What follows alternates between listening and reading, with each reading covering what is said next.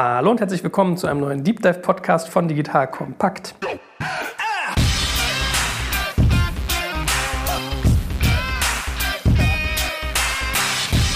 Mein Name ist Jörg Kaczmarek und ich sitze mit einem jungen, tech-affinen Mann hier. Hallo, stell dich mal ganz kurz vor. Ja, hi, mein Name ist Florian Hübner. Ich bin einer der zwei Gründer von Überall. Bei Überall verantworte ich hauptsächlich den Bereich Product und Tech. Aber natürlich machen wir alles, was Strategie ist, schon gemeinsam.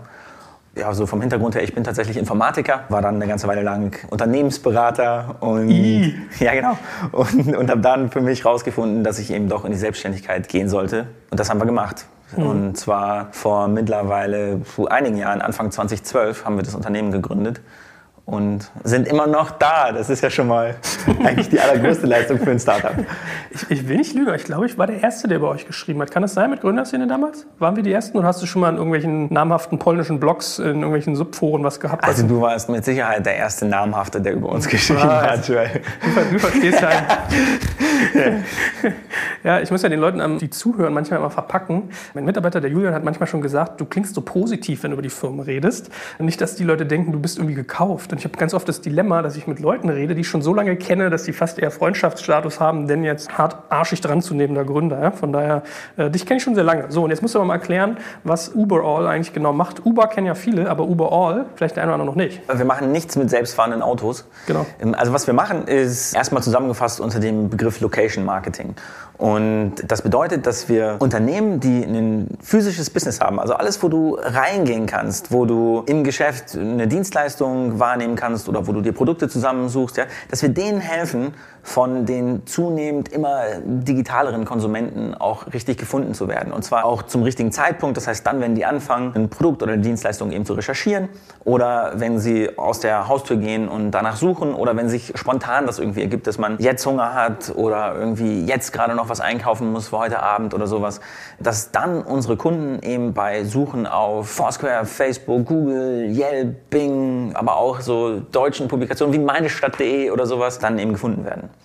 Letztlich ist das Ziel, dass wir den mehr Leute in die Geschäfte bringen und dass die damit mehr Umsatz machen.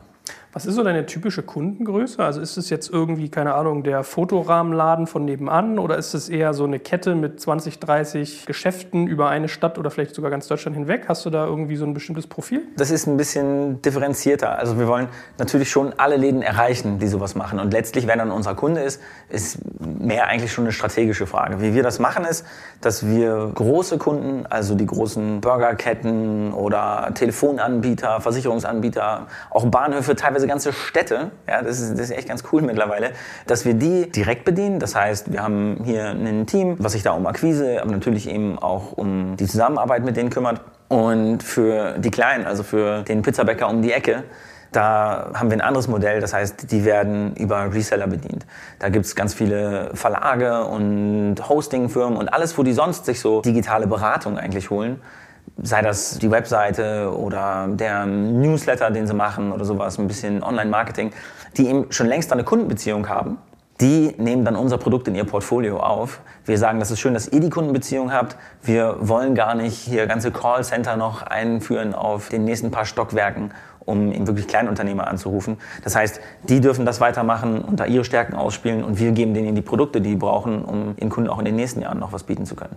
Na, wie ist denn das bei dir umsatzseitig, wenn du jetzt so eine Verteilung aufmachen würdest? Wie viel machen solche Großkunden aus? Also ich sage jetzt mal so Key-Accounts, die du dann wirklich selbst mit einem eigenen Team bedienst und wie viel Prozent machen dann eher so diese ganzen kleinen diversifizierten, wo du dich halt echt tot rennst? Das ist ja schon fast so High-Velocity-Sales. Äh, wie viel machen die denn aus?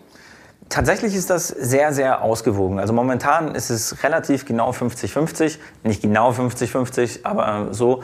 Und das hat so ein paar Aspekte. Nämlich einmal zeigt das einfach, dass, dass der Bedarf da ist.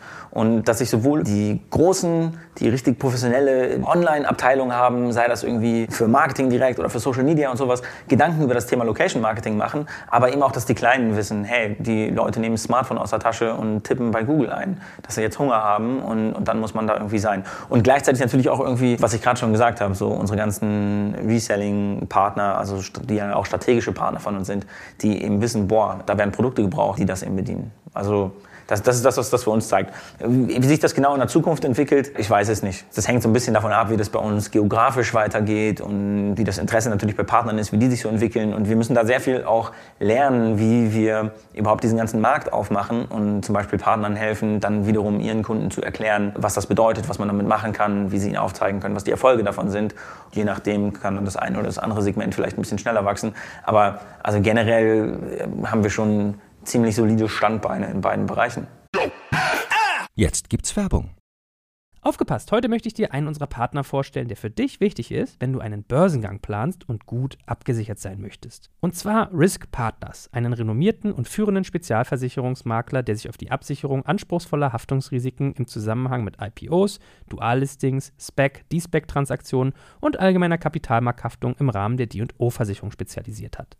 Um auf dem IPO-Projekt nicht in Haftungsfallen zu laufen, übernehmen die erfahrenen ExpertInnen von Risk Partners die verantwortungsvolle Aufgabe, die Risiken im Zusammenhang mit Prospekt- und Kapitalmarkthaftung zu minimieren und in maßgeschneiderten Versicherungsschutz zu verbriefen. Dabei liegt der Fokus gleichermaßen auf der professionellen Beratung und Platzierung der persönlichen Haftung eures Boards und der Emittentenhaftung sowie anderer wichtiger beteiligter Stakeholder wie Banken und Wirtschaftsprüfer. Erfolgsfaktor von Risk Partners in vergangenen Deals ist das eingespielte Team, das bestens vernetzt ist, auch in internationalen Märkten, um weltweite Versicherungskapazitäten abrufen zu können. So können auch Versicherungssummen von mehreren hundert Millionen Euro ideal strukturiert und prämieneffizient gestaltet werden. Das Team hat bereits Unternehmen aus dem DAX und MDAX-Segment erfolgreich bei Transaktionen begleiten dürfen und hat insbesondere auch Track Record bei zahlreichen Nasdaq-IPOs bekannter deutscher Foreign Filer aus den Branchen Life Sciences und Tech. Wenn ihr also einen Börsengang plant oder auch eine Kapitalaufnahme oder Listing ansteht, meldet euch gerne bei Risk Partners. Dafür habe ich euch unter digitalkompakt.de slash riskpartners in einem Wort geschrieben eine Weiterleitung eingerichtet für alle Fragen zu Risiken und passendem Versicherungsschutz. Und wie immer findest du alle Infos auch auf unserer Sponsorenseite unter digitalkompakt.de slash Sponsoren. Jetzt geht's weiter mit dem Podcast. Mhm. Lass uns mal vertiefen, was genau ihr eigentlich tut für eure Kunden. Also du hast ja schon so ein paar Plattformen genannt. Es wird ja tendenziell wahrscheinlich ein bisschen mehr sein, als jetzt zu sagen, äh, meine aktuelle Adresse, ich bin mit meinem Laden umgezogen, die wird irgendwie bei Google Maps jetzt aktualisiert. Also man hat ja schon mitgekriegt, es sind ganz viele Plattformen. Aber was genau umfasst das alles, was ihr für die tut? Ja, um da auch mal eine Zahl reinzuschmeißen, tatsächlich bedienen wir momentan über 100 Plattformen. Was wir tun, ist, dass wir tatsächlich erstmal dafür sorgen, dass du alles, was es an Profilen geben müsste, hast. Ja? Selbst bei Supermarktketten oder sowas ist das durchaus nicht der Fall. Da könnte man meinen, naja, klar sind die auf den Googles dieser Welt schon überall vertreten und das haben die schon abgedeckt. Aber letztlich ist das ein ganz schön komplexes Thema. Das beginnt erstmal damit, wirklich gute Daten über die eigenen Standorte zusammenzubringen, die vernünftig äh, zu verwalten. Wir haben mittlerweile ein sehr, sehr smartes, ich sag mal, Location Content Management System, wo all das, was es so an Adressinformationen, Adressformaten, Kontaktinformationen, an Bildern, Öffnungszeiten, E-Mail-Adressen, Webseiten für bestimmte Zwecke, für verschiedene Filialen und so weiter geben kann, drin eben organisiert werden kann und dann von da aus zentral verteilt wird. Das ist natürlich ein initialer Schritt, aber der ist reichlich komplex, sowohl auf der technischen Seite, da haben wir jetzt ja wirklich einige Jahre Arbeit reingesteckt. Das beginnt damit, erstmal rauszufinden, gibt es denn Profile schon, müssen die übernommen werden, müssen die angelegt werden. Es geht weiter damit, dass dann in wirklich kurzen Zeiträumen, und mittlerweile machen wir das im Wesentlichen in Echtzeit auf diesen ganzen Plattformen eben zu tun. Du hast noch kein Profil, dann wird eins angelegt, da ist schon eins, dann wird das geclaimed und aktualisiert und so weiter. Und dann wirklich da zu sein. Das ist eigentlich auch insofern ganz schön, als dass wir dadurch sehr, sehr schnell zeigen können, was wir für unsere Kunden machen. Ja. Das heißt, die arbeiten mit uns gemeinsam daran, diese Daten einmal initial zusammenzusammeln. Das ist für sie schon immer ein Erfolgserlebnis, ehrlich gesagt. Und dann drücken wir so ein bisschen feierlich gemeinsam auf den Knopf und ein paar Minuten später ist da richtig viel da. Und das ist ja äquivalent zu, zu dem, was früher das Telefonbuch war, wo mhm. du das aufschlägst und deine Anzeige siehst und dann eben das Gefühl hast, oh cool, wenn Leute dieses Telefonbuch eben durchsuchen, können sie mich auch finden. Ja. Und wie viel Handarbeit steckt da noch drin? Also, wenn ich es richtig verstehe, seid ihr doch vor allem der technische Supplier. Also, ihr stellt die technische Infrastruktur zur Verfügung, um über 100 Plattformen, wenn gewünscht, äh, quasi synchron und gleich zu befüllen. Und die Inhalte müssen aber die Kunden selber erstellen oder macht ihr das mit ihnen wie so eine Art Agentur auch zusammen? Wir sind der technische Dienstleister, das hast du schon richtig gesagt. Und wir sind keine Agentur. Haben aber natürlich mittlerweile auch ordentlich Services, unsere Kunden dabei zu unterstützen, bei all dem, was es so an Best Practices gibt, um diese Daten zusammenzusuchen und zu entscheiden, was der richtige Content dafür wäre und haue ich da zwei Bilder rein oder zehn oder hundert und was sollten die denn aufzeigen und wie variiere ich Content zwischen Standorten und so. Da haben wir natürlich mittlerweile eine ganze Menge Wissen, sowohl qualitativ als dann auch, was das quantitativ jeweils irgendwie bringt an Marketing-Effekt und da kollaborieren wir schon. Aber wir machen nur Sachen, die sich eben auch irgendwie in Tech skalieren lassen, weil wir eben eine Tech- und eine SaaS-Firma sind. Und wenn du sagst, ihr seid eine SaaS-Firma, nach welchem Geschäftsmodell macht ihr das? Also läuft das so ab? Alex Graf zum Beispiel, der hatte mal bei irgendeinem Amazon-Podcast von sich gesagt, so, er, also hypothetisches Beispiel, er hat die Graf Koks AG, die irgendwie Grills, glaube ich, hochpreisige Grills herstellt. Ja, wenn wir uns jetzt irgendwie vorstellen, äh, die Graf Koks AG mit irgendwie zehn Ladenstandorten in Hamburg, Berlin und Leipzig kommt auf dich zu und sagt, ja, wir würden gerne eure Lösung nutzen. Wofür zahlen die? Wie zahlen die? Ist es so, dass du das per se für die Nutzung zahlst oder kostet es zum Beispiel mehr, wenn du jetzt außer Google und Facebook meinetwegen auch noch irgendwie einen Foursquare oder einen Yelp bespielen willst? Wie macht ihr das? Ich war ehrlich gesagt noch lange nicht fertig, dir zu erzählen, Oh, was, okay, was, was, was wir machen. So, ja, da, da müsste man dann noch ein bisschen weitermachen, weil das ist tatsächlich, und lass mich das mal kurz Ja, fortführen, weil, weil sonst macht die nächste Stück. Antwort, ja, sonst macht die nächste, hast du gesagt, die nächste Antwort irgendwie keinen Sinn. Wenn dieser Footprint einmal da ist, dann geht es darum, sich weiterzuentwickeln. So, ich habe diese initiale Sichtbarkeit, wie kann ich die denn proaktiv nutzen, um mit meinen Kunden zu interagieren. Und wir haben mittlerweile ein relativ großes Produktmodul, das nennen wir Engage, was zwei Komponenten hat. Einmal geht es um Reputation Management, ja, auch so ein bisschen so ein Buzzword, aber ganz praktisch bedeutet das, dass wir gucken, was Leute online über unsere Kunden sagen, und zwar über alle Plattformen hinweg. Haben die einen Kommentar auf Google hinterlassen oder ein Review, so ein bis fünf Sterne? Haben die irgendwo ein Bild auf Instagram getaggt oder haben die eingecheckt bei Foursquare und so weiter? Und das machen wir ganz easy managebar, sodass man das beantworten kann und da wirklich eben Konversationen draußen stehen. Und das ist ganz individuell wichtig, weil jeder, der irgendwo eine schlechte Erfahrung mit einem Geschäft gemacht hat und da dann eben auch Online-Feedback hinterlässt, alle anderen beeinflusst, die das dann auch lesen, aber gleichzeitig natürlich eigentlich möchte, dass da jemand drauf reagiert und dass sich dessen jemand annimmt. Und da gibt es auch ganz viele Zahlen zu, was dann passiert, dass irgendwie ein Drittel der beantworteten schlechten Reviews im Nachhinein verbessert werden. Aber grundsätzlich möchte, glaube ich, auch jeder nette Geschäftsmann sein Geschäft so betreiben, dass er sagt, oh Mann, ich bin meinem Kunden nicht gerecht geworden. Ich, es wäre toll, wenn ich den nochmal kontaktieren könnte, der zurückkäme und ich das besser machen könnte. Ja? Deswegen ist Reputation Management da eben bezogen auf den, der es hinterlassen hat, wichtig. Und gleichzeitig sind das auch alles Sachen, die in den wichtigen Suchmaschinen Ranking relevant sind. Natürlich sortieren die schon längst danach, wer interagiert denn mit seinen Kunden, wer schaut da regelmäßig rein, wer kriegt vielleicht auf seine Antwort noch eine Antwort. Deswegen ist es nochmal sinnvoll, das zu tun.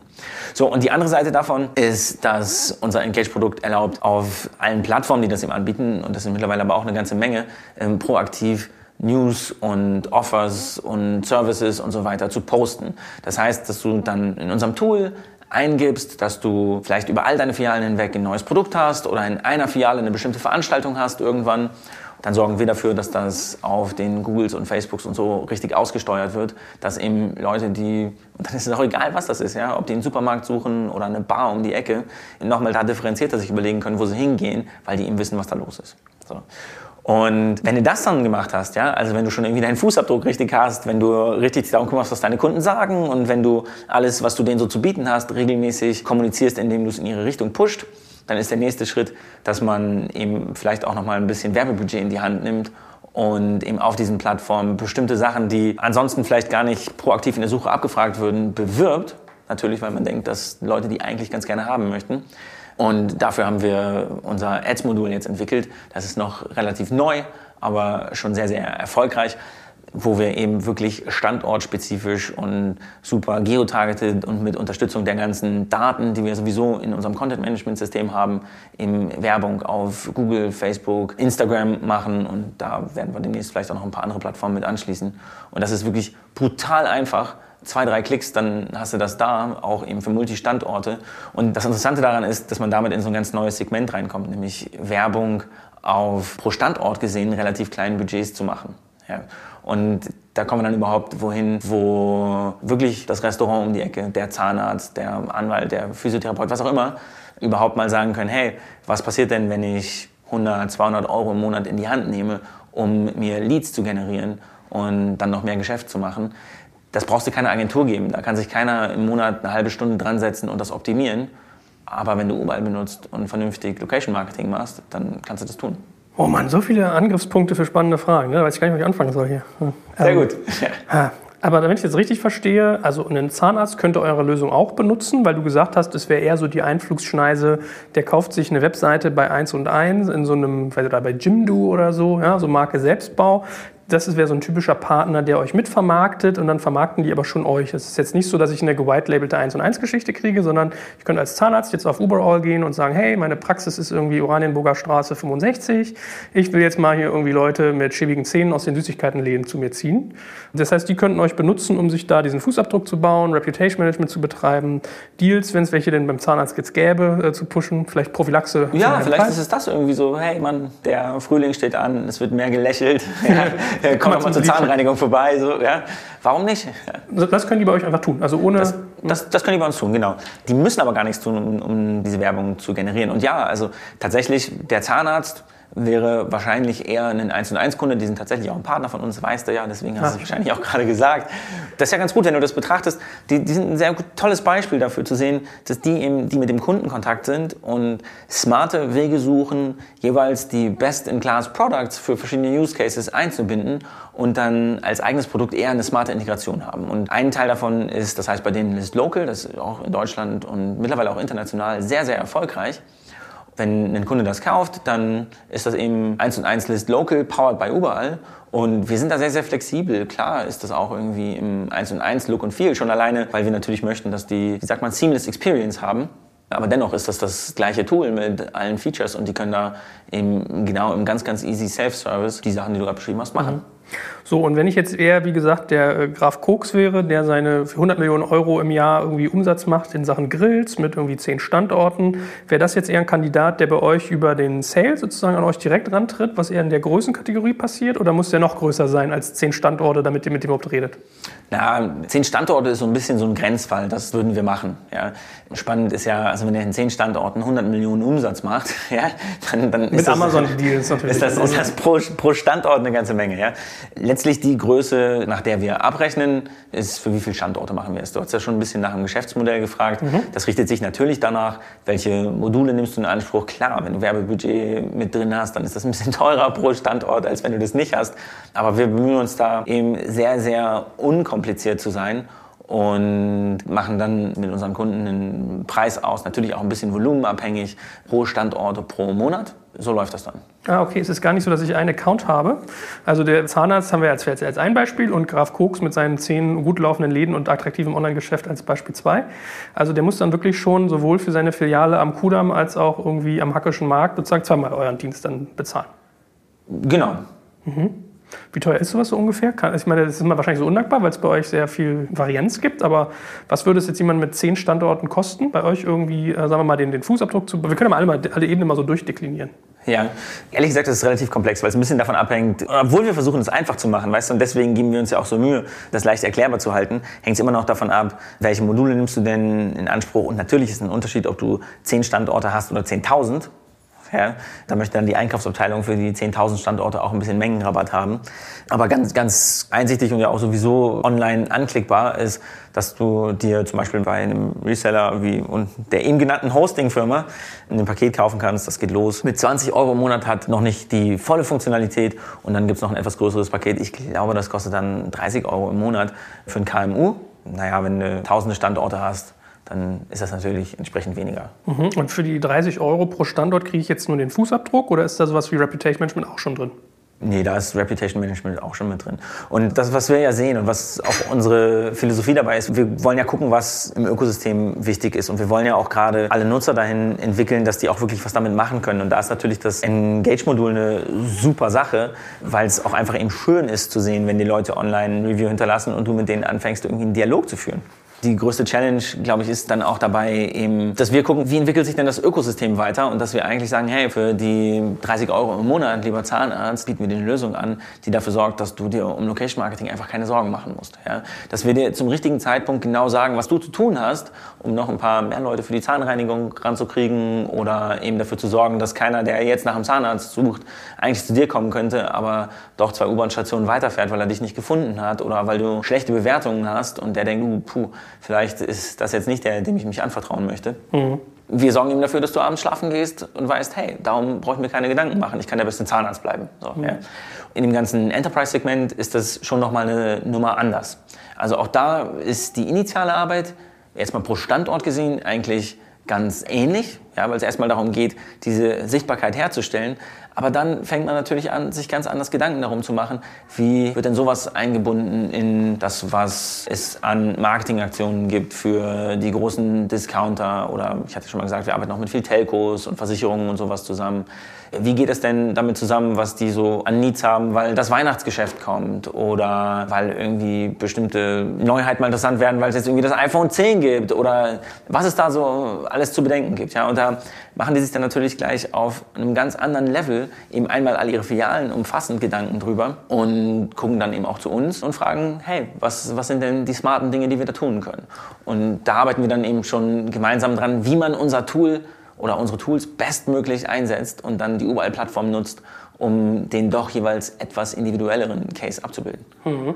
Jetzt hat man ja bei SaaS gerne mal so Geschichten, äh, Cross-Selling, Upselling ist ja immer attraktiv. Ne? Du holst dir den irgendwie rein, den Kunden, der zahlt einen Betrag X und dann versuchst du ihn abzusellen, also das, was er hat, vielleicht in höherer Intensität. Also es könnte zum Beispiel sein, mein Fußabdruck wird größer, kriegst für Preis A jetzt irgendwie Google und Facebook und wenn du Preis B zahlst, ist jetzt auch noch irgendwie, keine Ahnung, Foursquare oder Yelp dabei oder vielleicht so ein Yameda, wenn du ein Zahnarzt bist. Und äh, du kannst ja auch Cross-Sellen, indem du zum Beispiel jetzt sagst, okay, äh, du kriegst dann noch diese Deal-Geschichten hinzu, ne? dass du nicht nur Reputation Management und, und Fußabdruck Im Basistarif machst, sondern auch noch, ja, hier so Deal-Pushes irgendwie rausgeben für nochmal extra. Macht ihr das nach diesem Prinzip oder denke ja. ich da zu sehr Reißbrett orientiert? Nee, nee, ich, ich glaube, das, was du sagst, ist schon ganz richtig. Ich gucke da ein bisschen aus einer anderen Richtung drauf. Ja? Das ist sehr äh, charmant gesagt, für dass ich Blödsinn erzähle. Nee, nee, pass auf, no offense, man. Aber ich habe dir ja mhm. versprochen, ich, ich sage dir hier die ja. ganze Zeit, was ich dazu glaube. Und wir lernen das natürlich auch. Das ist die erste SaaS-Firma, die wir machen. Ja? Und natürlich kennen auch wir all die Ideen, die es so auf dem Reißbrett gibt. Und es gibt auch irgendwie Best Practices, aber wenn man selber da drin steckt und sich überlegt, wie man das am besten macht, ja, dann klingt das mit Verlaub ein bisschen weniger als manipuliert man Leute dahin, als du es gerade gesagt hast, sondern mehr, was sind da so die natürlichen Flows? Und wie ich das sehe, ist, dass wir zum Beispiel Kunden haben, die das ganze Thema Location Marketing einfach vorher noch gar nicht kennen. So, ja? Und natürlich möchten wir denen am liebsten alles angedeihen, was, was wir so machen können. Ja, weil wir natürlich auch selber schon längst wissen, wie viel Wert das bei denen erzeugt. Aber vielleicht ist es gar nicht immer so der beste Weg daran zu gehen, sondern es ist ja schon auch eine sehr charmante Sache zu sagen, hey, wir können was machen, was für euch ein bisschen leichter zu entscheiden ist, weil es vielleicht erstmal der Sichtbarkeitsteil, nämlich die Listings sind. Und dann müsst ihr da das andere Modul irgendwie noch gar nicht dazu buchen und dann könnt ihr das tun. Und das, was wir dann aber schon sehen, ist, dass dann die Leute sagen, okay, super, dann fühlt sich das erstmal nach ein bisschen weniger Risiko an und ich kann meine ersten Erfahrungen mit Location Marketing sammeln. Aber natürlich haben die auch längst schon, als sie im Sales-Prozess waren, sage ich mal, erfahren, was wir sonst noch so machen können. Und wir erzählen ihnen das auch später nochmal. Und wir sehen doch schon eine große Quote von Leuten, die dann sagen, oh cool, das ist dann so ein bisschen die Anknüpfung an das, was ich vorher gesagt habe. Das, was ihr uns erzählt habt, dass wir dann sehr, sehr schnell eben auch wirklich sehen können, dass wir diesen Fußabdruck haben, dass wir messen können, wie viel mehr Suchanfragen uns treffen, wie viel mehr unsere Profile geklickt werden, dass wir KPIs haben, wer drückt dann irgendwie bei Google auf den jetzt mal diese Filiale anrufen Button und so, dass sie sehen, was da passiert, führt dann dazu, dass sie sagen, super, das schafft ja auch Vertrauen dafür, dass wir jetzt gemeinsam den nächsten Schritt gehen. Und dann entsteht daraus, was man in SaaS technisch irgendwie eine Upsell nennen würde, aber was für mich viel mehr ist, irgendwie den Kunden zu noch besserem Location Marketing hinzuentwickeln. Und klar, wenn man das so ökonomisch betrachtet, dann haben wir auch, ich kann sie jetzt wirklich aus dem Kopf nicht sagen, aber haben wir auch Quoten, was wir sehen, wie viele Leute nach welcher Zeit Zeit ihre Accounts upgraden.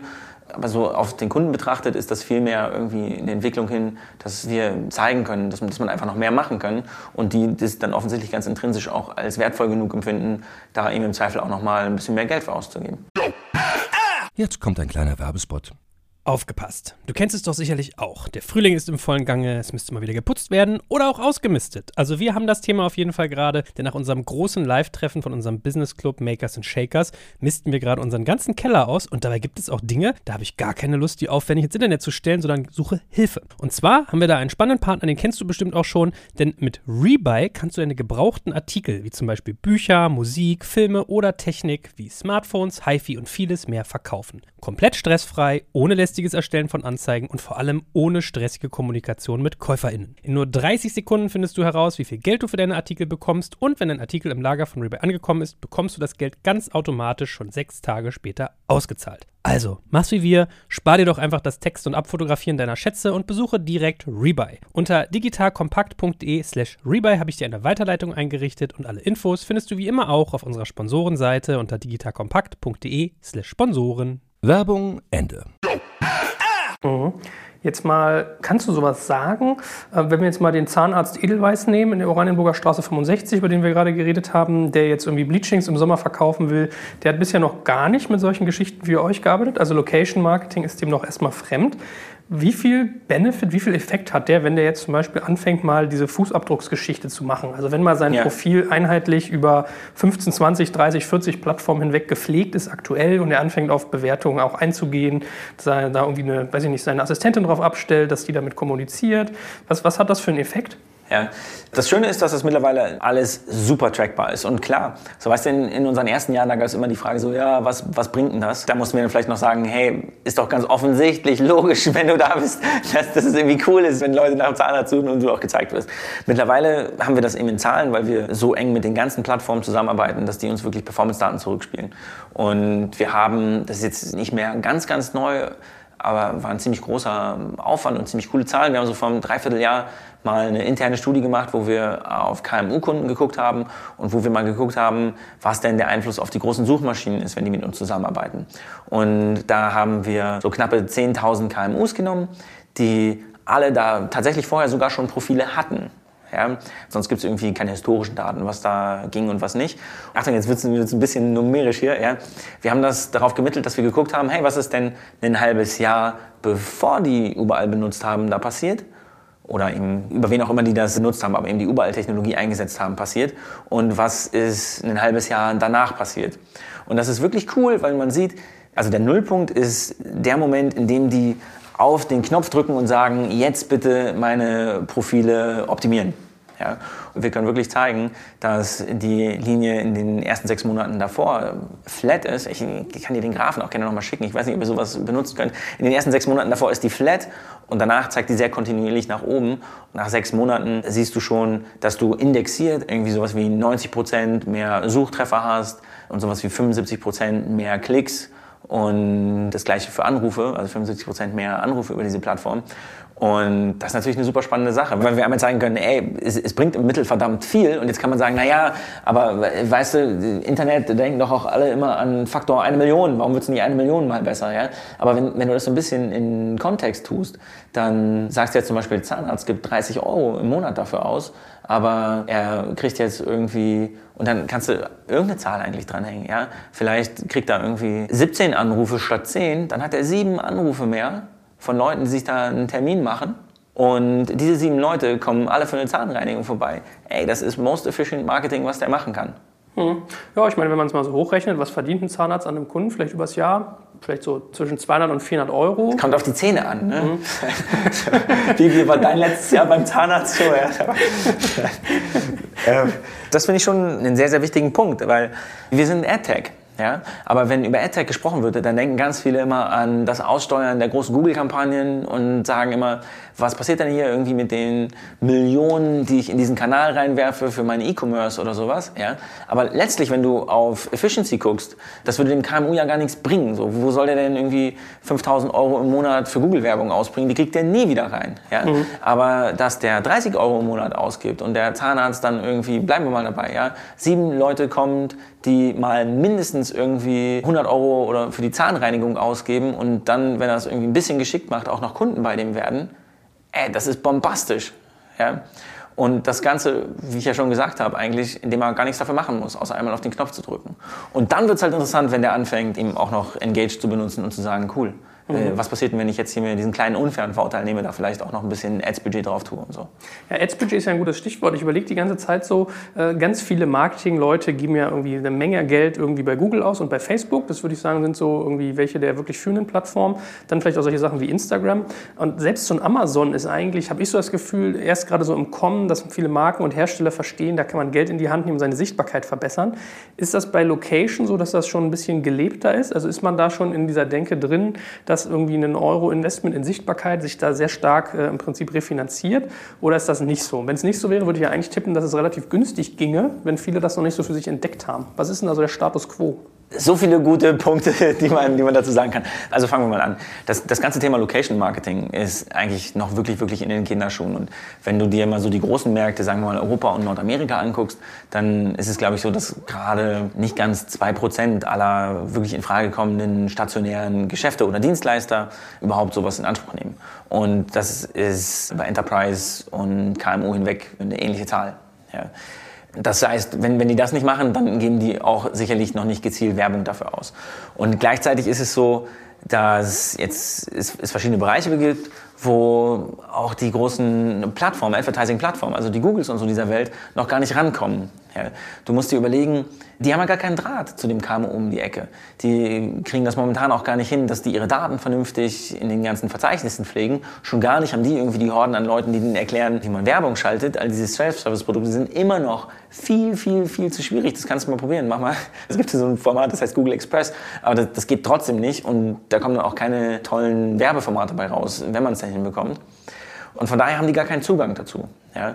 Und dann ist auf der anderen Seite, was ich vorhin schon gesagt hatte, dass die Budgets, die man so pro Standort normalerweise dann sinnvoll erstmal ausgeben kann, auch so gering sind, dass das nicht wahnsinnig cool ist, businessmäßig, da Heerscharen von Leuten hinterzupacken, die das irgendwie manuell optimieren. Mhm. So. Und deswegen geht es jetzt darum, so ein bisschen diesen Sweet Spot zu treffen. Selbst bei uns ist es aber auch noch so in den Kinderschuhen, dass man ja sagen muss, dass wir noch gar nicht sagen können, wie das langfristig wird. Also ich meine, du kannst dir ganz intuitiv vorstellen, dass das Beispiel, was wir jetzt so easy genommen haben für den Zahnarzt, zwar direkt funktioniert, aber wenn wir jetzt mal über eine Bäckerei sprechen, dann ist das vielleicht was ganz anderes. Ja? Also ein Anruf an die Bäckerei für 5 Euro, wenn der Average Basket irgendwie 3,50 ist, so, ja, mhm.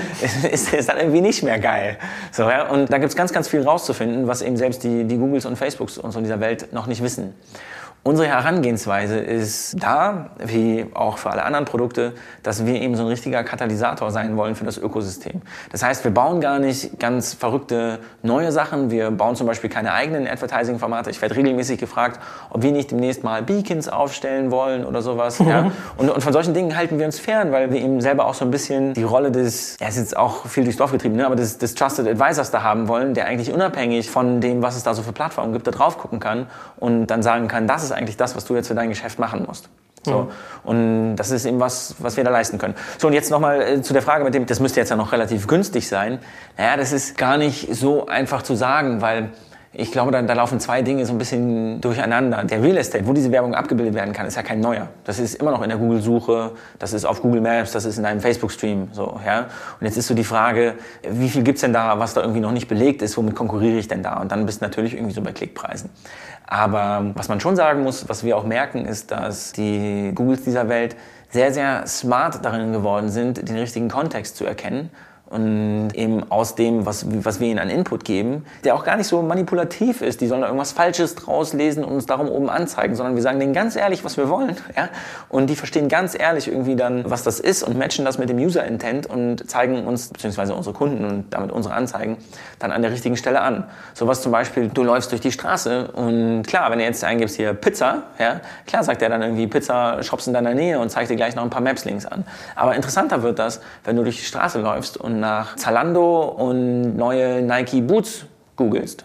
Ja? Mhm. Und dann sagt er, das ist ja ganz interessant, Joel. Aber weißt du eigentlich, dass 50 Meter von dir hier ein echt cooler Schuhladen ist? Und by the way, das sind Brands, die die haben. So, ja? Und das sehen wir schon, dass das passiert. Und wir wollen eigentlich diese Interpretation von dem, was wir als Werbeinhalte haben, gar nicht vorwegnehmen, sondern wir wollen das eigentlich Google überlassen. Die haben echt gerade mehr Ahnung von als wir. Ja? Und, und wir sind eben der Katalysator, der es ihnen möglich macht, das alles richtig zu interpretieren und dein lokales Geschäft so gut zu verstehen, dass das überhaupt möglich ist. Aber jetzt mal Hand aus der Hose, Flo. Glaubst du, dass jetzt irgendwie die Zahnpraxis Edelweiss oder die Graf Koks AG, selbst wenn die vielleicht den einen oder anderen Social Media Manager hat, dass die überhaupt kompetent genug sind, um in der Lage zu sein, solche Dinge zu pflegen? Also seine Daten einzugeben, um einen Online-Fußabdruck zu erstellen, glaube ich ja noch. Auf äh, Kritik einzugehen auch noch. Vielleicht wird es da schon manchmal im Tonfall so, dass man nicht ganz geübt ist, aber okay. Aber jetzt in der Lage zu sein, eigentlich AdTech-Lösungen zu nutzen, um location-basierte Werbung für meine Zahnarztpraxis zu schalten, das scheint mir schon ziemlicher Spagat geil, ne? das kriegen wir hin. So, also, naja, die großen Enterprises, die denken da sehr, sehr sophisticated drüber nach. Das, das muss man sagen. Und das macht auch ganz, ganz viel Spaß, sich da auszutauschen und zu gucken, wo wir noch was aufbauen können, aufbohren können, wo wir denen irgendwie noch eine Option irgendwie mehr geben. Aber ansonsten ist das für mich eine Frage von smartem Product Development. So, ja, und damit meine ich jetzt nicht das Coden, sondern wirklich sich darüber Gedanken zu machen, wie User Leute, Flows halt, User Journeys, ne? Ja, ja, genau, aber User Journey klingt auch schon wieder so nach Customer Lifetime Value, so, ja. Ähm, das, das meine ich in, in dem Moment gar nicht, sondern wirklich. Ich habe schon bedürfnisorientierte Bedienung des Kunden, aber ich glaube, du kannst gar nicht so gut sein in Produktdevelopment, dass du solche komplexen Zusammenhänge für jemanden trotzdem einfach baust. Weißt du, wir, wir müssen mal eine Demo machen, glaube ich. Aber das ist leider nichts für einen, Post, einen Podcast. Vielleicht müssen wir mal einen Videocast machen. So, ja. Aber zum Beispiel in unserem Ads-Produkt ist das so, dass der Zahnarzt ja, sagt, hey, ich möchte jetzt eine Ad schalten. Und dann geben wir verschiedene Use Cases vor. Unser sehr sehr klar fokussiertes Ziel ist, wir wollen dir mehr Leute in den Laden bringen. Ist ja auch nett, ne? wir machen nichts mit Vanity, so nichts, google dich selber, finde dich oben. Ja, so, da kann man immer cool Werbebudget reinstecken, aber es bringt dir nichts an Business. Sondern wir sagen, hey, wir haben hier zum Beispiel für den Zahnarzt dann zwei Use Cases. Möchtest du mehr Leute dazu bringen, zu deinem Geschäft zu navigieren? Jetzt im Auto oder zu Fuß oder was auch immer, sowas wie, hey, zeig mir mal die Route dahin an. Mhm. Oder möchtest du, dass dich mehr Leute anrufen oder beides? tatsächlich sind es dann im besten Fall also für einen Zahnarzt mit einem Standort drei Klicks, nämlich dass er auswählt, ich möchte Anrufe haben und ich möchte, sagen wir mal, 5 Euro Budget pro Tag investieren, auch was, was sehr leicht greifbar ist. Das wählt er noch aus und dann drückt er auf Start. Das mhm. war's. Und wir wollen gar nicht, dass die sich so viel Gedanken darüber machen, was ist denn jetzt der bessere Text, den ich da eingeben kann? Was ist die Demografie, die ich auswähle? Was ist denn irgendwie die Region, die ich auswähle? Das machen alles wir. Ja? Und wir sind da noch nicht da angekommen, wo das perfekt optimiert ist. Wir optimieren Budget Spend zwischen verschiedenen Plattformen und so weiter. Wir optimieren natürlich auch Creative, aber eben nicht auf dem Prozentbereich, ja? sondern du musst dann überlegen, jetzt sagen wir mal, der macht 5 Euro pro Tag, dann sind das 150 Euro im Monat. Und wenn er jetzt Anrufe generiert, sagen wir mal für einen Zehner, ja, dann, dann sind das 15 Anrufe, die der damit hat. Und dann sind wir bei unserer anderen Rechnung so, dann hat sich das mega, mega gelohnt. Aber es ist für ihn eigentlich nicht entscheidend dafür, ob das als Mechanismus funktioniert, ob er 10 Anrufe generiert, 11 oder 9.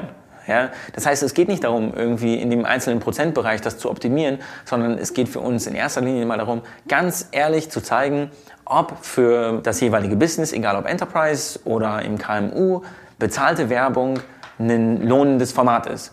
Und wenn der 150 Euro ausgibt und damit 1500 Euro oder mehr verdient, dann sagt er, cool, dann möchte ich nächsten Monat mal 300 probieren. Mhm. Ja, und das macht er so lange, bis der Zahnarztstuhl voll ist. Ich bin skeptisch. Äh, ich, ich traue dir durchaus zu. Ich glaube, dass du ein ehrlicher Typ bist und dass ihr euch viel Gedanken über Einfachheit macht. Ich bin trotzdem skeptisch, dass, äh, also da muss man schon wirklich viel Intelligenz auch unter der Haube bei euch haben, um sozusagen den Wunsch, ich möchte mehr Anrufer zu adaptieren auf schlaue Google-Suchen etc. pp. Aber ich sage ja, also ich, ich glaube dir das jetzt mal, aber ich, ich stelle es mir als sehr herausfordernd vor. Und wenn, dann habt ihr wahrscheinlich sehr, sehr lange dran gebastelt. Kann ich sowas eigentlich auch für böse Zwecke nutzen? Kann ich eigentlich mich bei euch anmelden, einen Account für den äh, Zahnarzt nebenan oder eine Straße weiter irgendwie anlegen und da totalen Blödsinn rein verzapfen? Habt ihr da irgendwie sozusagen Fraud Detection in der Form? Ja, genau. Also wir machen natürlich Fraud Detection darauf, indem wir Adressen auf verschiedene Arten und Weisen verifizieren. Ich sag mal, bei Enterprise-Kunden ist das überhaupt kein Problem, ja, dass du da auch noch die Einkaufsabteilung vortäuscht. Das passiert nicht. Und bei KMUs, da haben wir natürlich auch Anforderungen wie Business-Adressen muss es geben und natürlich, wir haben tatsächlich nur bezahlende Kunden und auch unsere Reseller haben nur bezahlende Kunden. Das heißt, du hast dann schon mal Payment-Daten hinterlassen und da nochmal deine Identität bestätigt und so weiter. Und zum Glück ist Fraud da für uns überhaupt kein Problem. Jetzt kommt ein kleiner Werbespot. Aufgepasst! Heute möchte ich dir unseren Partner Pendo vorstellen. Pendo ist eine All-in-One-Lösung für Produktanalyse, Produktentdeckung, In-App-Anleitungen und Session-Replays, damit du die Benutzererfahrung sowohl deiner KundInnen als auch der Mitarbeitenden deutlich verbessern kannst. Auf KundInnenseite kannst du also den Wert deines Produktes und die Nutzungsdauer maximieren. Dadurch werden deine NutzerInnen motiviert, mehr Produkte zu erwerben. Und für deine Mitarbeitenden wiederum wird die Produktivität gesteigert, indem die Nutzererfahrung von internen oder externen digitalen Tools erleichtert wird, um diese dann auch effektiver zu nutzen. Wenn du also die User Experience in deinem Business steigern möchtest, solltest du unbedingt mal bei Pendo vorbeischauen. Unter digitalkompakt.de/slash Pendo habe ich dir eine Weiterleitung eingerichtet, schreibt sich P-E-N-D-O und dort kannst du das Ganze sogar einfach mal gratis testen. Und alle Infos findest du wie immer auch auf unserer Sponsorenseite unter digitalkompakt.de/slash Sponsoren. Werbung Ende. Mhm. Vielleicht nochmal eine kleine Reise in die Vergangenheit. Äh, als ihr gestartet seid, habt ihr ja irgendwie mit Favorite gestartet. Ja? Das war so ein Dienst, der äh, Deals fürs Handy eigentlich angeboten hat. Also man konnte sich Läden irgendwie aussuchen, denen man folgen wollte. Und wenn die ein Angebot hatten, habe ich das sofort gesehen und konnte mich freuen. Hat ja offensichtlich nicht funktioniert, was ich immer hochspannend finde, weil das aus Fehlern lernen ist ja das Tollste, was man macht als Unternehmer. Warum hat es damals nicht geklappt und was konntet ihr jetzt mit rüber retten, dass ihr glaubt, dass es jetzt bei euch vielleicht funktioniert oder was ihr da funktionierende Elemente rübertragen konntet? Ja, ich, ich finde es total cool. Ja, ich, ich, ich schmunzel, weil, weil das immer eine, eine Frage ist, dass alle mal sagen, hey cool, ihr seid dann ja welche von denen, die schon einmal zumindest mit dem Ansatz gescheitert sind und was habt ihr denn daraus gelernt? Vielleicht ist das das. Ich selber würde das gar nicht so beschreiben und damit meine ich jetzt nicht, ob ich das als Scheitern beschreiben würde oder nicht, sondern für uns war dieser Übergang so smooth, dass sich das gar nicht angefühlt hat, wie wir machen was komplett anderes, obwohl sich das Produkt dabei verändert hat. Und eine Sache, die ich wirklich auch dabei noch super stark finde, ist, wie viele Leute sich jetzt im Nachhinein irgendwie an Favorite erinnern, obwohl wir das ein knappes halbes Jahr lang gemacht haben. So, ja, und uns gibt es jetzt über fünf Jahre, habe ich ja gerade schon gesagt. Und dennoch kommt das immer wieder. Also offensichtlich hatten wir damals zumindest mit Branding ja, was gar nicht so verkehrt gemacht. Aber ähm, Spaß beiseite. Also was, was wir da gemacht haben, war so ein bisschen aus dem Antrieb heraus, dass Groupon gerade in Berlin irgendwie einmal komplett durchgefegt war. Und alle lokale Unternehmen das Gefühl hatten, cool, online zu aktivieren, um Leute in die Geschäfte zu bringen, das funktioniert. Ähm, aber gleichzeitig war irgendwie auch schon klar, dass das kein nachhaltiges Business ist. Also ich meine, äh, ich weiß nicht, ob du das damals mal gemacht hast, aber das waren ja so diese Geschichten, die haben Gutscheine verkauft und dann stehen da irgendwie 100 Leute und kriegen eigentlich keine geile Dienstleistung mehr und die kommen dann auch nie wieder und für diesen Gutschein hatten die nur die Hälfte bezahlt und von der Hälfte hat die Hälfte noch Coupon gekriegt und so, das war auf gut Deutsch. Ich kenne das Modell ganz gut. Kacke, so, ja. So. Und was wir ihm gesagt haben, cool, lass das doch als Self-Service machen und ein bisschen netter machen und so ein bisschen mehr in die Hände der Betreiber von Läden geben. Und die sollen eben selber aussteuern, wenn sie zwei, drei Tische irgendwo noch frei haben oder einfach Kunden damit anlocken, dass sie den Nachtisch umsonst geben oder was sehr, sehr gut ging als Kategorie waren Eintrittstickets für Veranstaltungen und das war so ganz interessant. Aber Anfang 2012 gab es so ein paar Hindernisse. Also irgendwie so App-Development war noch ganz anders. Gleichzeitig irgendwie eine iOS- und Android-App zu haben, war schon viel Arbeit. User dafür, also App-Installs zu generieren und dafür zum Beispiel Werbung zu machen, war was, was überhaupt nicht gut und effizient ging und so weiter. Und das Allerfrappierendste ist wahrscheinlich, dass es eben so ein Marketplace ist, auf dem viele Businesses das machen, wenn es bei ihnen überhaupt nicht so gut läuft. Aber das sind natürlich irgendwie auch nicht die Businesses, zu denen du dann, wenn es da jetzt irgendwie ein tolles Angebot gibt, unbedingt hinrennst. Ja. Geschäftsmodellmäßig ist das eine Margin auf eine Margin. Das ist schwierig, damit als Startup zu zeigen, dass man schnell irgendwie auf den grünen Zweig kommt. Ich glaube immer noch, dass das kommen wird. Ich weiß nicht genau, wer das mal macht, aber irgendwer mit ziemlich tiefen Taschen wird das wahrscheinlich nochmal aufräumen. Und jetzt gerade sehen wir ja auch, dass viele Suchplattformen selber mehr und mehr eben tiefere Use Cases integrieren und das ist eben einer davon, der, der sich auch so langsam ein bisschen wieder herauskristallisiert. Wie dem auch sei.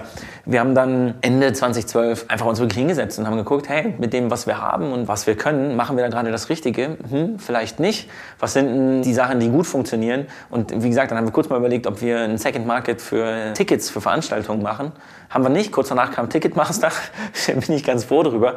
Aber wir haben auch gemerkt, dass wir sehr, sehr gut darin geworden waren, den lokalen Geschäften zu erklären, wie man einen Online-Kanal benutzt. Nämlich unseren eigenen, der nicht so furchtbar viel Reichweite hatte. Vielleicht könnte man das ja auch für alle anderen machen. Für eben die Facebooks, Yelps, Googles dieser Welt. Ist das nicht eigentlich voll krampfig, wenn du da über 100 Plattformen mit APIs quasi ansteuern musst? Da hast du doch wahrscheinlich irgendwie tagtäglich irgendwelche Änderungen, die du in deinem Source Code wieder berücksichtigen musst, oder? Naja, es ist challenging. Ne? Krampfig klingt so unangenehm, es ist challenging, aber das ist auch was, was ja unsere Dienstleistung ist, auch für unsere Kunden. Ja, dass wir einfach sehr, sehr, sehr, sehr gut darin geworden sind, sehr, sehr schnell immer das, was diese Plattformen aktuell für ihre Einzelkunden machen können, einmal aggregiert bei uns abzubilden. Mhm. Komm, jetzt tauchen wir mal ein bisschen ein in deine äh, Unit Economics, wie man so neudeutsch sagt. Du hast noch ganz schön viele Buzzwords übrigens aus deiner ja, Beraterzeit. Es, es tut mir leid, nee, ich glaube, wir haben über 50 Prozent internationale Leute hier. Das heißt, eigentlich sprechen wir tatsächlich ein bisschen mehr Englisch. Ich hoffe, deswegen nimmst du es mir nicht krumm und alle, die es hören, nehmen es mir nicht krumm. Nein, ich finde das ja angenehm. Ich finde das mal effizient, so zu reden, aber viele Leute mögen das ja nicht. Ja? Und dann meckern die immer, dass sie es nicht verstehen. Äh, jetzt tauchen wir aber mal ein paar Begriffe ein, wo wir wieder erklären müssen, nämlich diese ganzen äh, SaaS-Economics. Also ich würde mit dir gerne mal nachvollziehen, wo ihr eigentlich so steht. Wie viele Märkten seid ihr derzeit aktiv? Was sind so die wichtigsten? Ja, auch die Frage. Da muss man jetzt wieder unterscheiden zwischen unserem Enterprise-Geschäft und unserem Partnergeschäft. Ja. Und fangen wir mit dem Enterprise-Geschäft an. Da haben wir angefangen in Deutschland, haben das dann ausgerollt auf die ganze Dachregion, machen das mittlerweile auch ziemlich erfolgreich in Frankreich und in UK und in Italien und mini bisschen opportunistischer auch in anderen europäischen Ländern. Also wenn zum Beispiel Kunden aus unseren Kernmärkten jetzt da auch große Filialnetze haben, dann sagen wir nicht, nee, nee, Portugal wollen wir nicht, sondern dann sind wir da schon auch kompetente Ansprechpartner. Und das ist wieder sehr, sehr schön, dass wir sehr, sehr international aufgestellt sind in unserem Team, dass wir das alles auch von Berlin aus super bedienen können. Ist es auch übertragbar? Also kannst du das, was du in Deutschland machst, auch mal ohne Probleme in Slowenien tun? Ja, in Slowenien sind wir, glaube ich, Monopolist. ja.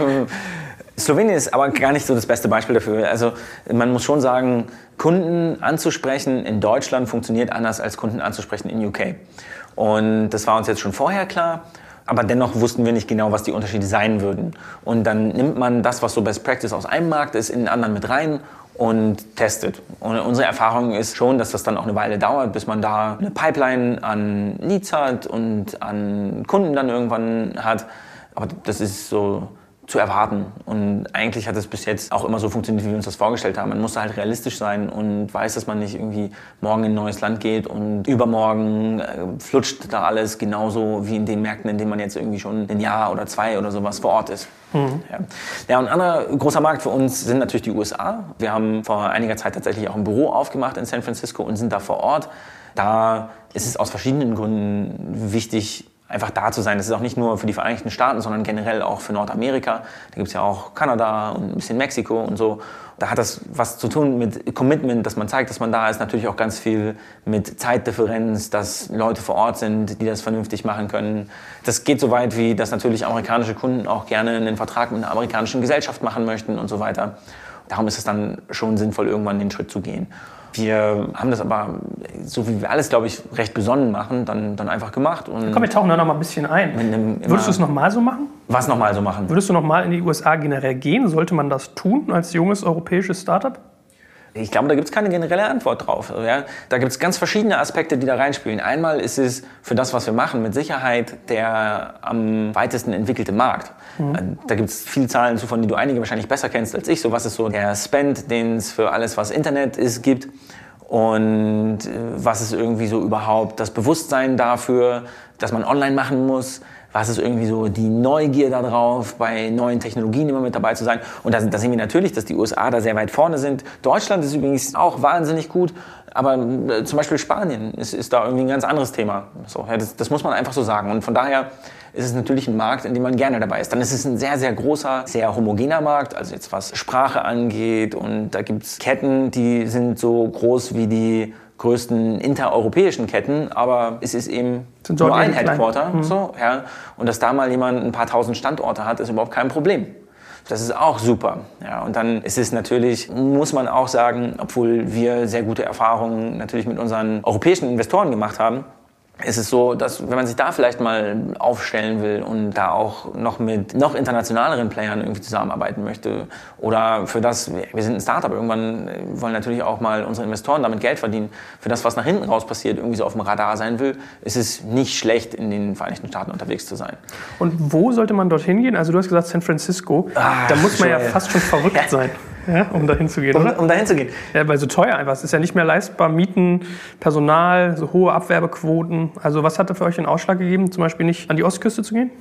Naja, also ich meine, was ist denn die Ostküste? Ne? New York Boston. ist jetzt nicht viel billiger. Also, Boston ja, zum Beispiel. Hand aufs Herz, wir haben, wir haben das auch hitzig diskutiert und wir haben versucht, ganz viele objektive Argumente zusammenzufinden und wir haben auf Lebenshaltungskosten und Gehälter, die wir zahlen müssen und was ist an Talent irgendwie so zur Verfügung und sowas schon auch geguckt.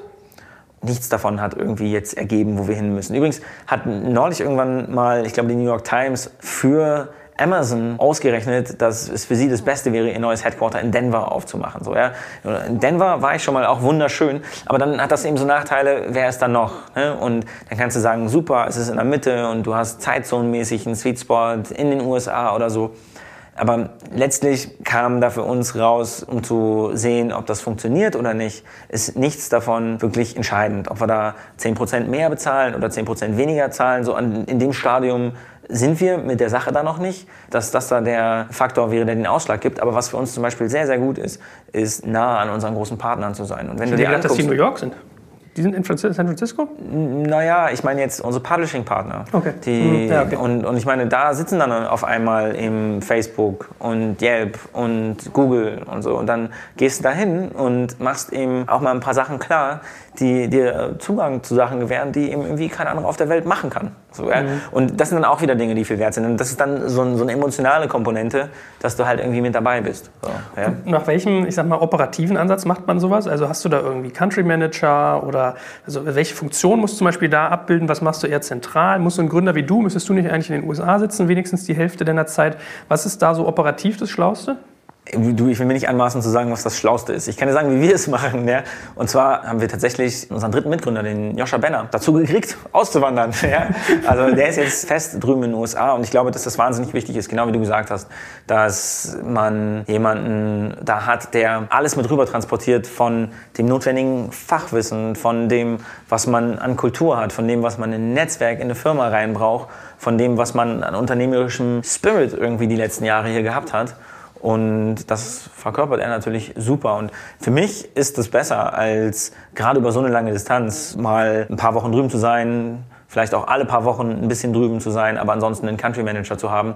Ich glaube, das wäre sehr, sehr schwer, da eine Person zu hiren, einzustellen, die das genauso machen kann wie der Joscha. Und wie steuerst du das dann? Also ich habe bei, bei meinem Samba-Buch, weiß ich mal, recherchiert, Ja. wie man Internationalisierung am besten steuert. Dann gab es eigentlich zwei Ansätze. Das eine war zentral sein und dezentral nur solche Sachen wie Customer Support oder Akquise zu machen. Und das andere war, die Organisation in jedem Land zu replizieren. Habt ihr in Uberall in den USA repliziert oder habt ihr das eher, dass ihr sozusagen nur bestimmte Funktionen da habt und der Kern ist einfach hier in Deutschland? Nee, wir, also wir haben da bestimmte Funktionen. So, ja. Ich kann Ihnen noch nicht sagen, ob das auf immer so bleiben wird. Aber was wir momentan dann natürlich haben, ist, dass wir unsere Kundenberater da haben und da Sales machen und dass wir da ein Operations-Team haben, was sich darum kümmert, dass für die alles eben so läuft, wie es laufen muss.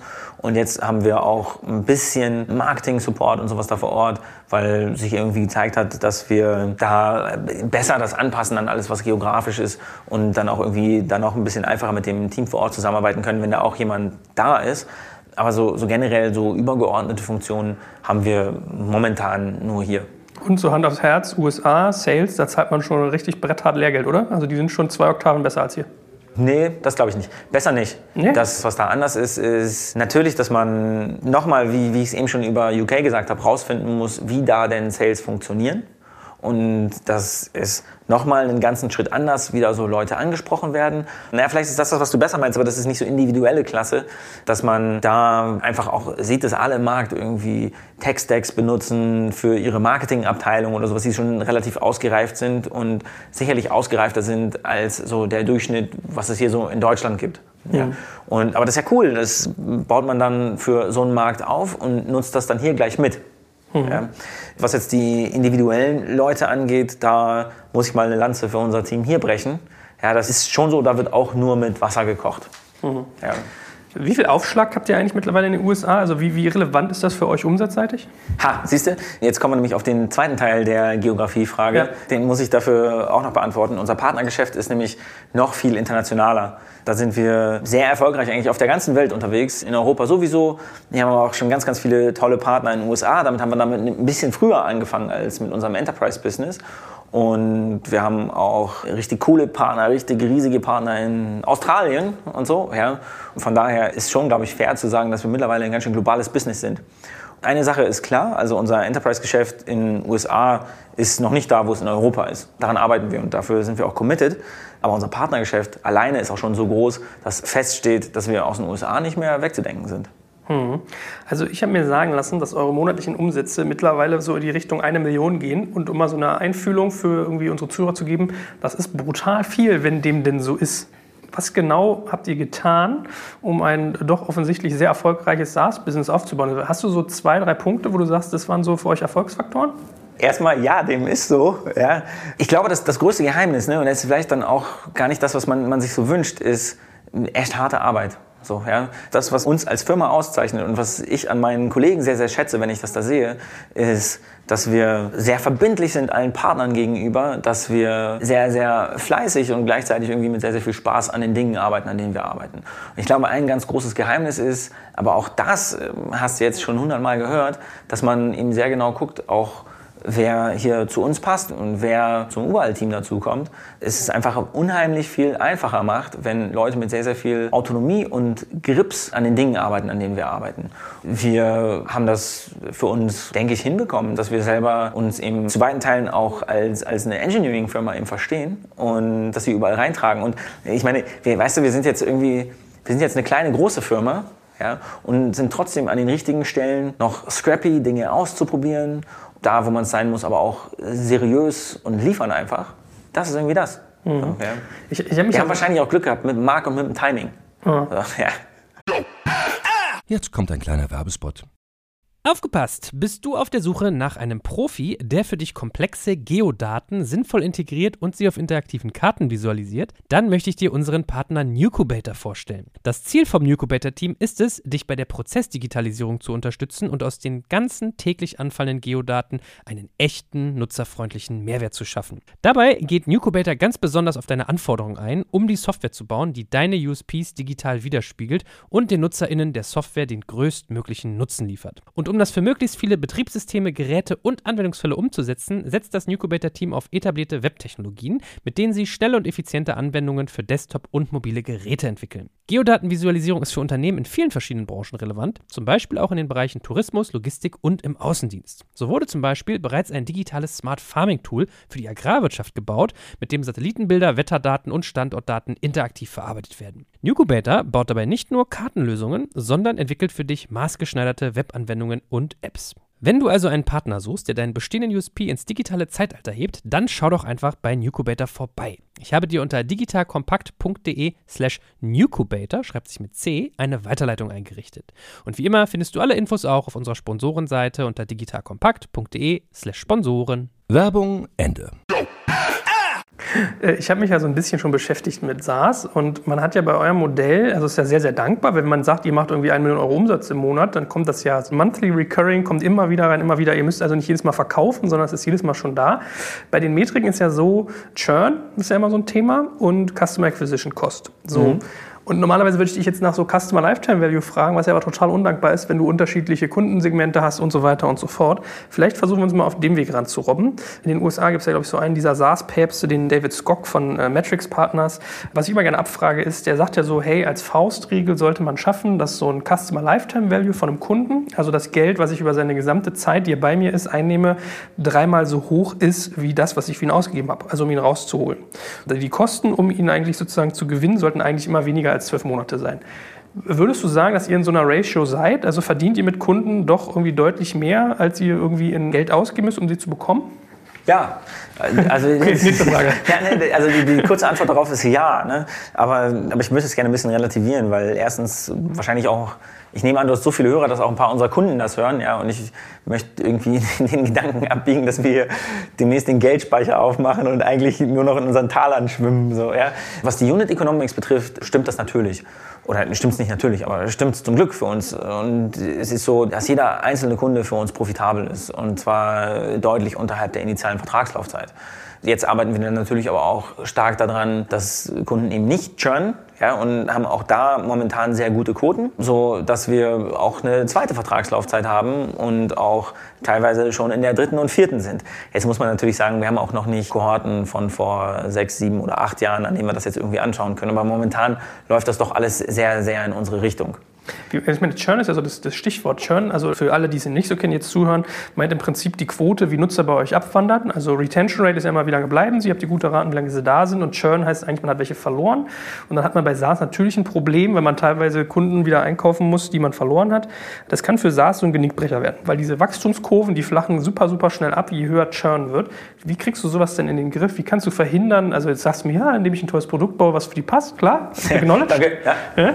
Aber was, was kannst du sonst so tun oder was sind so die Hebel, um Churn gering zu halten? Ja, also ich meine, gut, letztlich ist das irgendwie die ehrlichste Antwort. Ja? Wir können da ein bisschen technischer drüber sprechen, ja? aber um, um das mal erwähnt zu haben, so, ja? ich glaube, das, was du hinkriegen musst, ist einfach, dass Kunden sehen, dass das Produkt für sie Wert generiert und dass sie deswegen sagen, hey, ich möchte da gerne für Geld ausgeben. Und es gibt so ein paar Produkte, wo Leute da gar nicht drüber nachdenken und das sind eigentlich ganz, ganz tolle Produkte, die wir im Abo haben.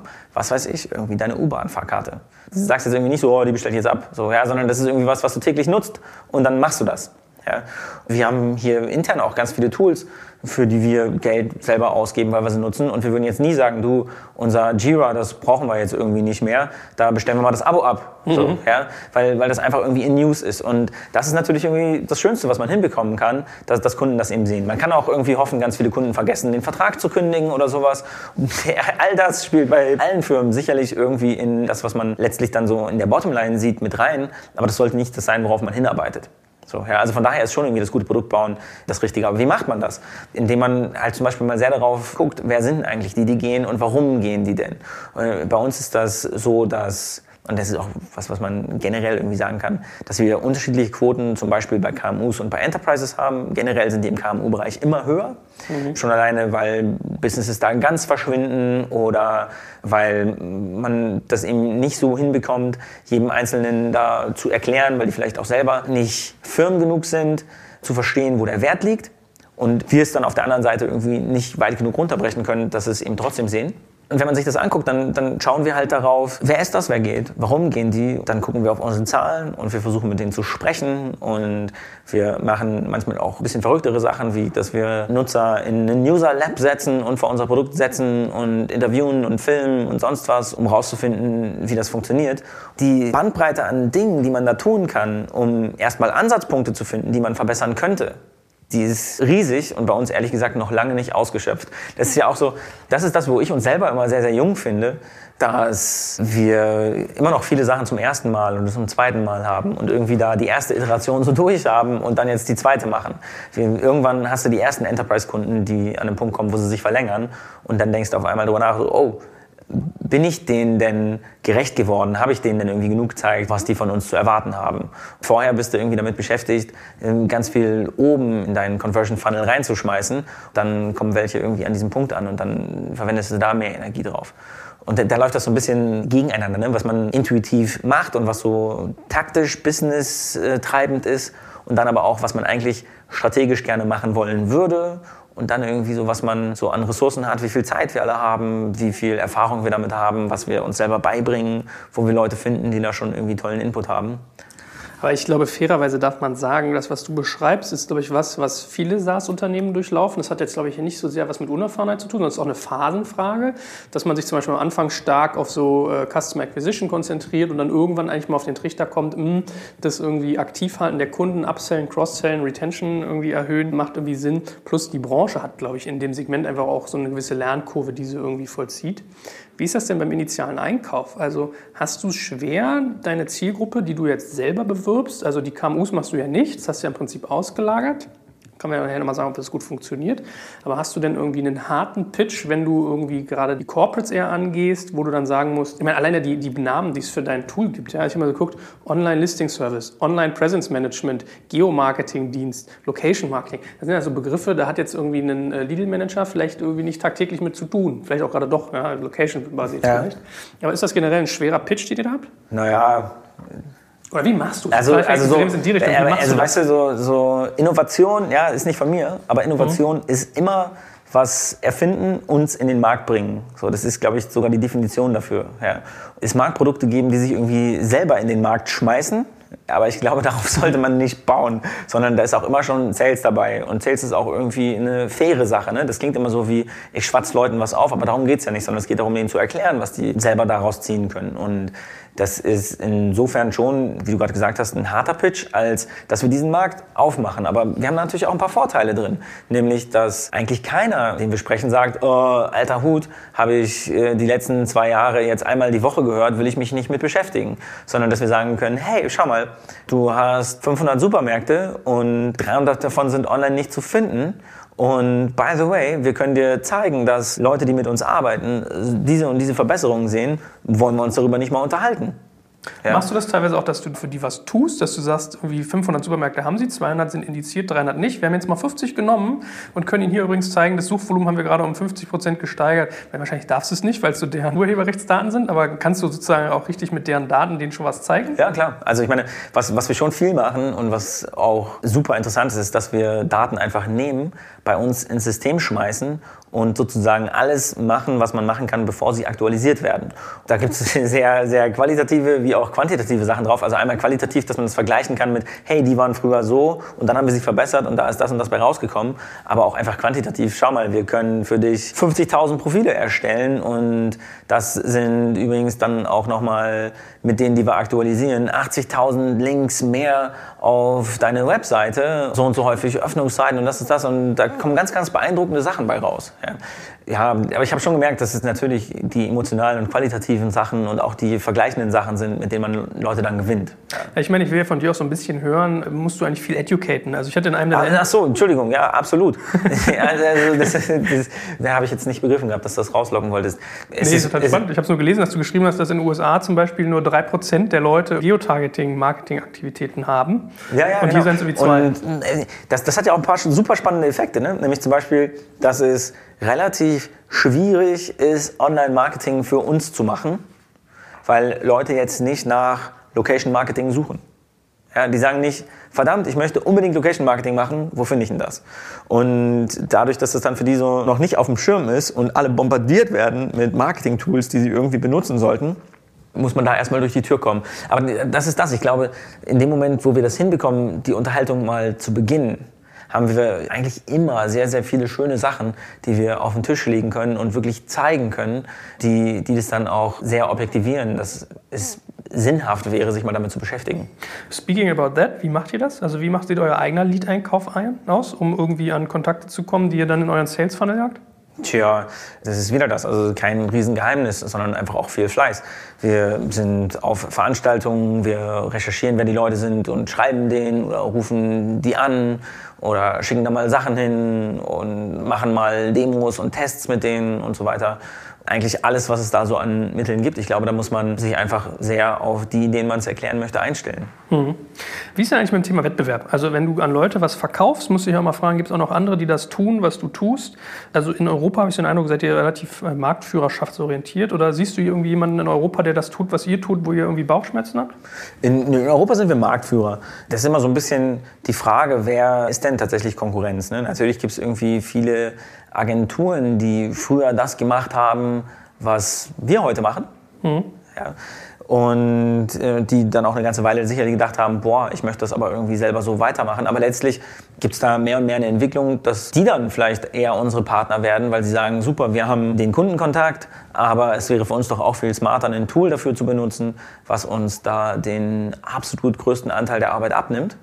Und dann arbeiten wir mit denen zusammen. Was denn zum Beispiel mit so einem Omnea, denke ich gerade an, von dem Thorsten Burg, der früher Top-Tarif gemacht hat, der hat doch auch, also ich habe so wie ich Omnea verstanden habe, haben die das gleiche gemacht wie ihr, haben dann an Ströer verkauft, die bilde mir eingelesen zu haben für 5 Millionen Euro. Ja, also da kann man schon so abwägen, das ist weit weg von dem wahrscheinlich, was ihr tut an Volumen, aber gibt es solche Player trotzdem in Europa, wo du sagst so, hm, ja, es gibt noch ein, zwei Omnias, aber ehrlich gesagt haben wir uns davon einfach jetzt sehr, sehr weit abgesetzt. Und mhm. ich, ich habe natürlich auch irgendwie den Prozess da so ein bisschen verfolgt und habe da irgendwie ein, zwei Ideen zu, aber die sind so subjektiv. Ich glaube, ich glaube, das macht hier keinen Sinn. Da können wir beim Kaffee drüber schnacken. Ähm, Vielleicht hast du noch mal eine objektivere Meinung sonst zu irgendwie Yext. Yext ist ja aus den USA irgendwie ein großer Player, der das tut, was ihr tut. Ja. Äh, eine Milliarde Market Cap, also ein Firmenwert von einer Milliarde, an der Börse gelistet. Ich glaube, gefühlt zehnmal so viel finanziert wie ihr. Also das ist ja schon eher so ein Brett, mit dem man Na, sich deutlich mehr finanziert, glaube ich. Ich glaube, die sind jetzt gerade bei, bei einer Viertelmilliarde in Funding. Also Yext macht was sehr Ähnliches wie wir, hat strategisch an der einen oder anderen Stelle eine andere Ausrichtung und momentan entwickeln wir uns auch in dem, was wir so als die wichtigsten nächsten Schritte im Produkt sehen, auseinander. Und zum Beispiel haben die nicht so ein schönes Ads-Tool wie wir. Aber dennoch muss man sagen, die, die machen einen guten Job. Also wer irgendwie für über eine Milliarde an die Börse geht, da muss man den Hut ziehen. Und natürlich äh, kennen wir uns auch ziemlich gut. Ja? Und wir begegnen uns ähm, gerade international auch immer wieder in Pitches. Und meine Sicht darauf ist, dass wir gemessen an dem Größenvergleich überproportional viel gewinnen. So, also deutlich überproportional viel gewinnen.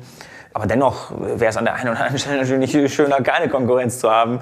Wobei, ich hatte die Frage neulich schon mal, und da war die Antwort, entschuldige, wenn ich mich da jetzt wiederhole, dass wir aber ja, wie gesagt, noch dabei sind, dass wir den Markt erstmal aufmachen. Also wenn es jetzt darum geht, von den 98 Prozent in, in Europa und Amerika Businesses, die sowas noch gar nicht benutzen, viele zu gewinnen, ja, dann sind wir da irgendwie im selben Boot und dann ist es auch gar nicht schlecht, dass das ganze Thema nach und nach ein bisschen größer wird. Wir haben schon Kunden von denen gewonnen, die haben auch schon mal Kunden von uns gewonnen. Hey, das, das gehört dann irgendwie zum Geschäft, aber das sehen wir sportlich. Na, aber wie sah denn zum Beispiel so deine Nächte aus, als ihr entschlossen habt, wir gehen in die USA und dann denkt man über sowas nach, oh, deutlich äh, stärker gefundet als ich, sehr groß, native. Amerikaner sind ja sowieso ein bisschen salesorientierter. Also wie wappnet man sich gegen so jemanden, der irgendwie eine größere Kriegskasse hat und in seinem Heimatmarkt aktiv ist? Ja, das ist eine gute Frage. Ist nicht so, dass ich keine Antwort darauf habe, sondern eher ganz, ganz viele. Das ist schon hier und da mal situativ. Ich glaube, das Aller, Allerwichtigste ist, ich schlafe ziemlich gut. Ja, aber das, das meine ich auch ernst. Ja. Siehst Ich- erholt aus. Danke. Aber ich, ich glaube, das bedeutet für mich, dass ich mir auch gar nicht ständig Gedanken darum mache, was die so machen. Ja. Und ich habe auch in der Vergangenheit gesehen, wie gesagt, Disclaimer, ne, da passieren auch viele gute Dinge, aber ich habe auch in der Vergangenheit gesehen, dass es da Abzweigungen gibt, wo ein gesagt hat, wir gehen links und Uber hat gesagt, wir sind rechts. Äh, wir sind nicht rechts, Gott, wir gehen rechts. Ähm, und, und am Ende kam bei raus, dass wir da die schlauere Entscheidung getroffen haben. Ja. Obwohl die so viel mehr gefundet sind und auch im Umsatz noch deutlich vor uns liegen, sind wir beide als Plattform für Location Marketing so etabliert und so weit weg von allem, was es noch gibt, dass wir ganz zu Recht da auch den Anspruch haben, Thought Leader zu sein. Und das müssen wir an der einen oder anderen Stelle erklären, aber wir sind jetzt zum Glück groß genug, dass man so eine gewisse Wahrnehmungsschwelle überspringt und dann in diese Gespräche reinkommt und da dann eben mit all dem punkten kann, was wir an Produkt haben und was uns als Firma und als Partner für unsere Reseller und Kunden ausmacht. Und dass das dann da auch verstanden und gesehen wird und dann dazu führt, dass es für uns als Geschäft immer noch eine Menge Sinn ergibt. Ich weiß, was du mir jetzt antwortest, wenn ich dich jetzt nach Exit-Kanälen frage, aber der Laie würde jetzt vielleicht sagen, oh, könnte so ein Jext nicht ein Uberall kaufen? Meine These ist, ihr habt größere Ambitionen, ihr müsstet eigentlich selber eher so ein IPO machen, aber es gibt ja ganz, ganz viele Kanäle, in die man, ich, ich weiß, jetzt sagst du mir, da denke ich nicht dran, ich mache nur mein Business, heads down und so ganze, das Geschwafel, was man dann da so hört, ne?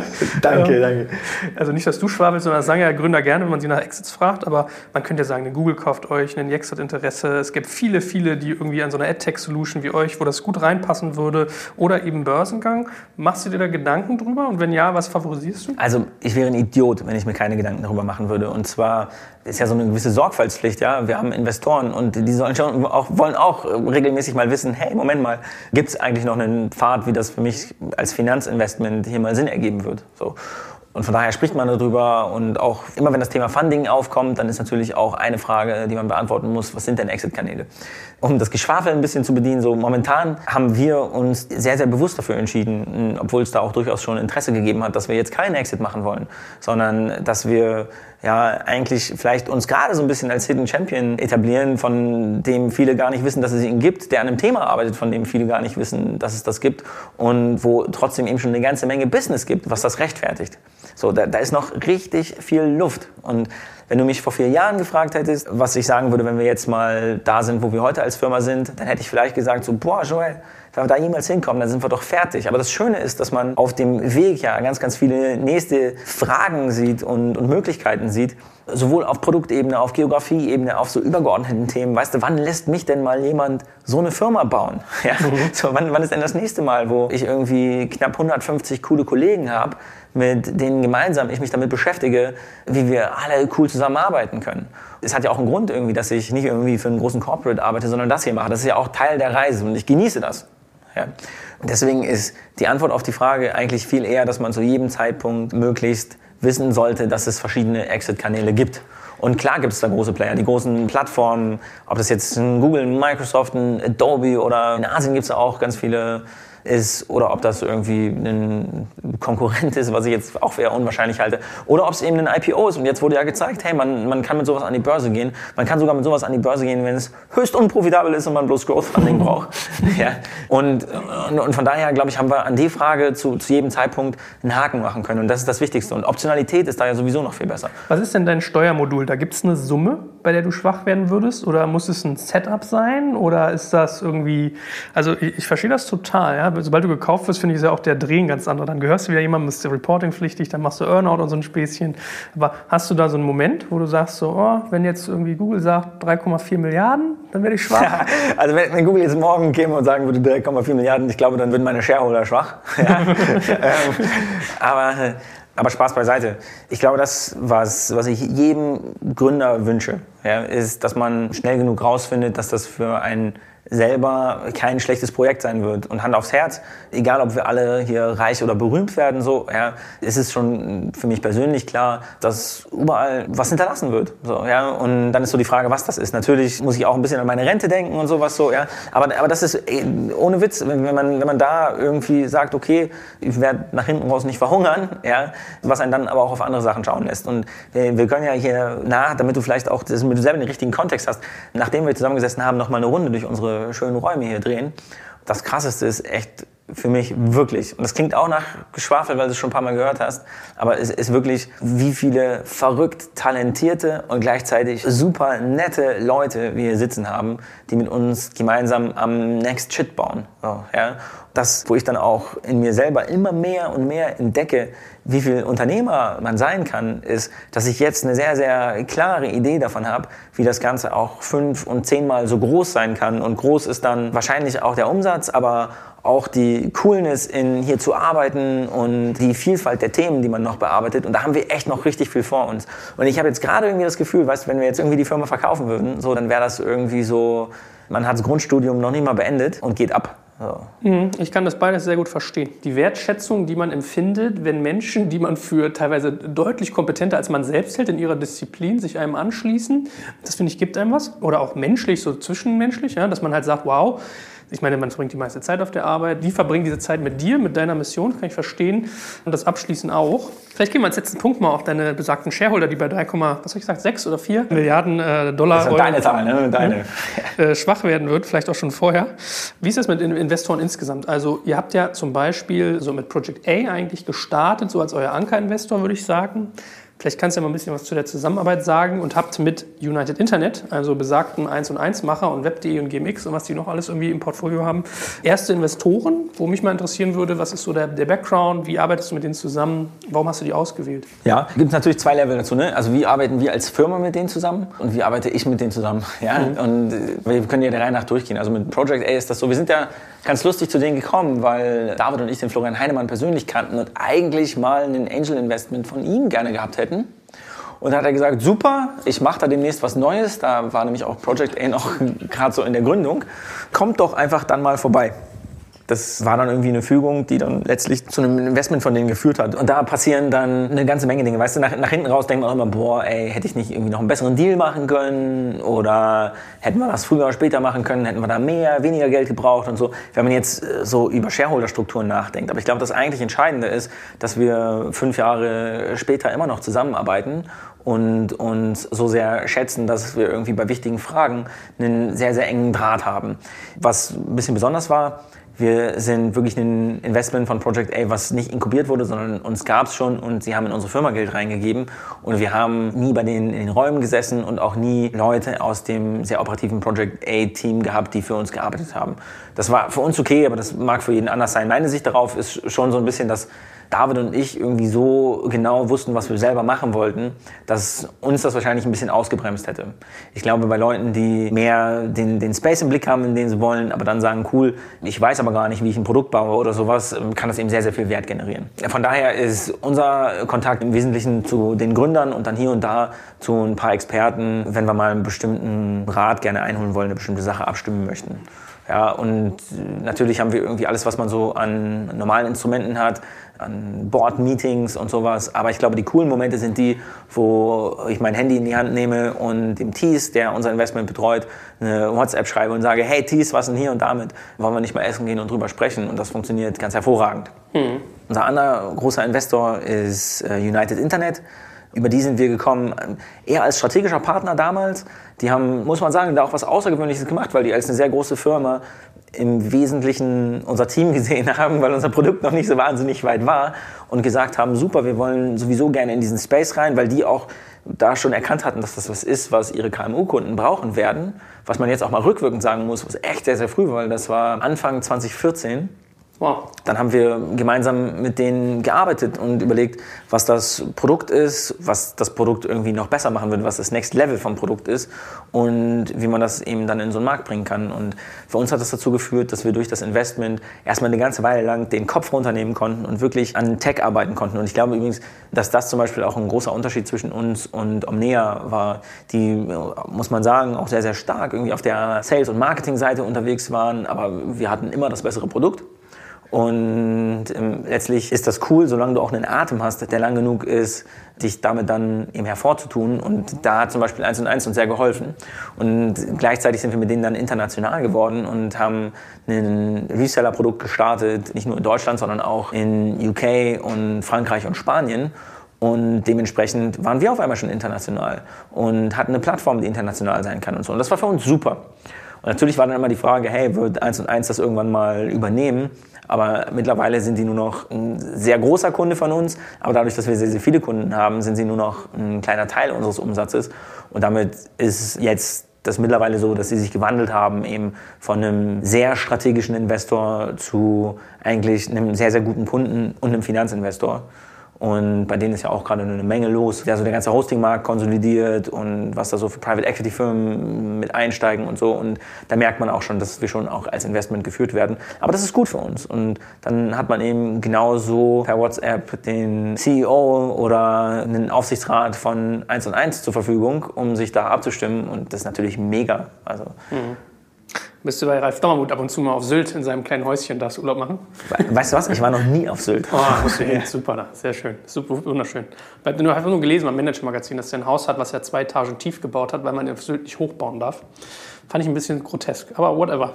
Ich glaube dir auf jeden Fall, dass das äh, eine hilfreiche Verbindung ist. Äh, Funke habe ich noch gestaunt, dass ihr die mit reingenommen habt. Hat das so ein bisschen so einen Medien-Background? Also ich habe auch überlegt, ob so Media for Equity für euch ein Thema sein könnte. Ich meine, ihr kannst natürlich tolle Spots bauen mit Hallo, lieber Zahnarzt Edelweiß in der Oranienburger Straße. Wir helfen dir, besser gefunden zu werden. Ähm, oder was war bei Funke so der, der Gedanke? Das, das war, glaube ich, auch von beiden Seiten eine relativ opportunistische Sache. Einfach, wir, wir arbeiten an verschiedenen Stellen zusammen und mochten uns. Und dann kam die Frage auf, ob man nicht auch irgendwie auf der Shareholder-Seite ein bisschen zusammen sehen kann. Und wenn du in unsere Shareholder-Struktur guckst, dann siehst du ja auch, dass, dass Funke ein relativ kleiner Anteilseigner ist. Aber sie sind eben im wahrsten Sinne des Wortes damit an Bord. Das hat einfach sowas mit Nähe zu tun, die sich dann auch dadurch nochmal ausdrückt. Mhm. Und jetzt haben wir ja jüngst irgendwie von euch ein Brett an der Finanzierungsfront gesehen. 20 Millionen Euro Investment. Wie kam es dazu? Wie lange braucht man für sowas? Gibt man Menschen, die sowas nicht tagtäglich tun? Wie jetzt hier so ein erfolgreicher Gründer wie du. Wie fühlt sich das an? Wie macht man das? Welche strategischen Überlegungen hat man da? Naja, also ich meine, warum macht man das? Auch das hatten wir vorhin schon mal, ne? weil man sehr, sehr bewusst auf das Business guckt und sich überlegt, was ist denn der Weg vorwärts? Und wenn man mal über 20 Millionen plus Investment spricht, dann ist das Growth Funding und das kommt eben daher, dass wir sagen, hey, wir haben als Geschäft gezeigt, dass wir hier was Sinnvolles machen, was man gut Kunden anbieten kann, die gerne damit arbeiten, womit man auch tatsächlich Geld verdienen kann. Aber wir sehen gleichzeitig, dass wir eben noch lange nicht da sind, wo wir hin müssen. Wir wollen wachsen. Wir wollen wachsen in dem, was unser Produkt kann, in dem, was wir in den Märkten, wo wir sind, an Kunden haben und natürlich auch in neuen Märkten und uns weiter professionalisieren und so weiter. Und dafür brauchen wir eben eine Kriegskasse. Ja, und wie funktioniert das? Ich glaube, eigentlich ganz trivial. Ne? Man geht raus und sagt, man möchte Geld haben und kontaktiert ziemlich viele potenzielle Investoren und äh, manche davon sagen, boah, Thema interessiert uns überhaupt nicht. Manche sagen auch, naja, ihr seid super cool, aber die Story sehe ich nicht. Aber dann haben bei uns zum Glück doch auch eine ganze Reihe gesagt, hey, das ist spannend. Und dann fängt man an, in die nächste Stufe zu gehen. Und dann redet man darüber, was man sich so vorstellt, an Höhe, aber auch übrigens viel, wie man miteinander zusammenarbeiten möchte und was man so als Trajektorie nach vorne raussieht. Und dann wird der Funnel dann nochmal ein bisschen enger von beiden Seiten aus. Und dann geht man vielleicht mit ein, zwei Partnern eben in eine richtig tiefe Due Diligence dann kommt ein Investor bei raus. Ja. Also ich würde ja fast tippen, ich weiß das von Gero, der ja auch hier irgendwie äh, SaaS-Business macht aus Berlin mit einer gewissen Aufschlagsgröße. Gero Decker. Ja. ja. Hallo kennt Gero. Kennt ihr eigentlich? Äh, Gero und ich, wir kennen uns nicht gut, ne, aber wir waren beide gleichzeitig, er war ein bisschen vor mir bei McKinsey und ein bisschen vor mir am Hasso-Plattner-Institut und hat ein bisschen vor mir ein Unternehmen gegründet. Man könnte fast meinen, ich eifere ihm hinterher, aber ehrlich gesagt, so gut kennen wir uns gar nicht. Okay, ich muss mal Re-Intro machen hier. ja. Nein, aber von dem weiß ich, dass der teilweise irgendwann die Situation hatte, dass dann Investoren bei dir anklopfen und der meint, ihn hat das irgendwann genervt, weil äh, auch wenn du nur so einen Halbstunden-Call mit einem Update mit dem Investor machst, wenn du davon 25 jeden Monat hast, äh, wird es irgendwann anstrengend. Also ich würde doch mal tippen, dass ein Player wie ihr mittlerweile schon ein recht breites Investoreninteresse per se natürlich weckt oder? Das stimmt. Wobei in aller Ehrlichkeit, ich glaube, dass es gerade viele gute Investments im Markt gibt und wir sehen auch, dass Investoren versuchen da ziemlich lean unterwegs zu sein und relativ schnell eine Entscheidung zu treffen, möchte ich damit weitermachen oder nicht. Und ich kriege auch, und David übrigens sicherlich auch, ziemlich viele Anfragen von Investoren, die wir noch gar nicht so gut kennen.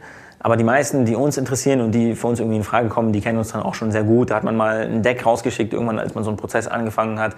Und deswegen ist es mittlerweile so, wenn man auf Veranstaltungen ist, wo viele Investoren sind, bei denen übrigens auch schon klar ist, weil wir jetzt gerade gar kein Funding suchen oder weil man sich schon mal darauf geeinigt hat, dass man jetzt demnächst nicht zusammengeht, dass man eben auch nicht übermorgen zusammenarbeitet plötzlich. Ja. Aber trotzdem ist es wie so ein Klassentreffen. Und es sind natürlich auch wahnsinnig viele smarte Leute dabei, die übrigens auch, auch wissen, dass es ihr Business ist, irgendwie mit Startups enge Kontakte zu haben.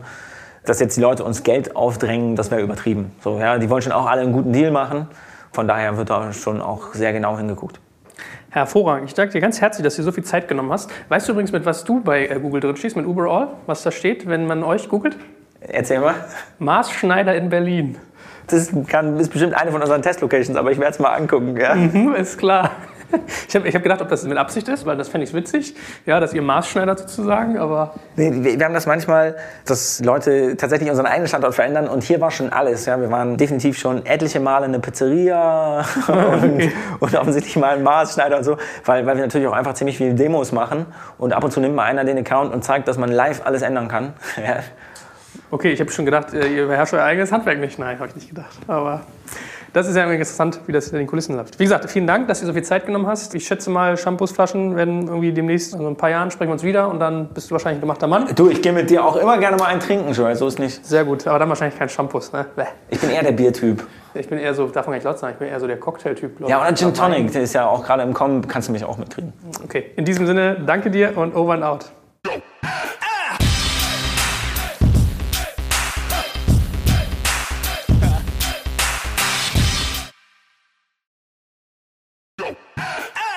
Lieben, hier ist Joel von Digital Kompakt und ich mache dir jetzt mal das Bild eines genialen Arbeitgebers im Tech-Bereich auf. Stell dir eine hundertprozentige Bundesgesellschaft in der Rechtsform einer GmbH vor, die dir eine hohe berufliche Sicherheit und einen wichtigen Purpose bietet und gleichzeitig aber extrem flexibel agieren kann. Ein IT-Service-Unternehmen, das zu den größten in Deutschland gehört und die Bundeswehr bei ihrer Digitalisierung unterstützt. Wenn du dieses Bild spannend findest und im Bereich Cyber oder Tech deinen Beruf ausübst, dann solltest du ab sofort unseren Partner, die BWI, auf dem Schirm haben. Eine wichtige Aufgabe der BWI ist die Einführung von Innovationen in der Truppe, aber das Unternehmen leistet noch viel mehr und bietet ein breites Aufgabenspektrum von Beratung über Realisierung bis zum Betrieb. Ich meine, wir sprechen hier von einem der größten IT-Service-Unternehmen in Deutschland, das die Bundeswehr bei Digitalisierungsprogrammen wie der Digitalisierung landbasierter Operationen und der Gesundheitsversorgung unterstützt. Du merkst, die BWI ist ein attraktiver Arbeitgeber mit einer Vielzahl von spannenden und herausfordernden Projekten mit breitem Leistungsspektrum und wenn du wie Sven Weizenegger, der Moderator aus unserem Hackers-Podcast, an großen Rädern drehen willst, die wirklich etwas bewirken, dann schau dir die BWI jetzt einfach mal selbst selbst an. Ich habe dir unter digitalkompakt.de slash bwi eine Weiterleitung dazu eingerichtet und natürlich verlinke ich dir das auch in den Show Notes und alle Sponsoren findest du immer auch auf unserer Sponsorenseite unter digitalkompakt.de slash Sponsoren.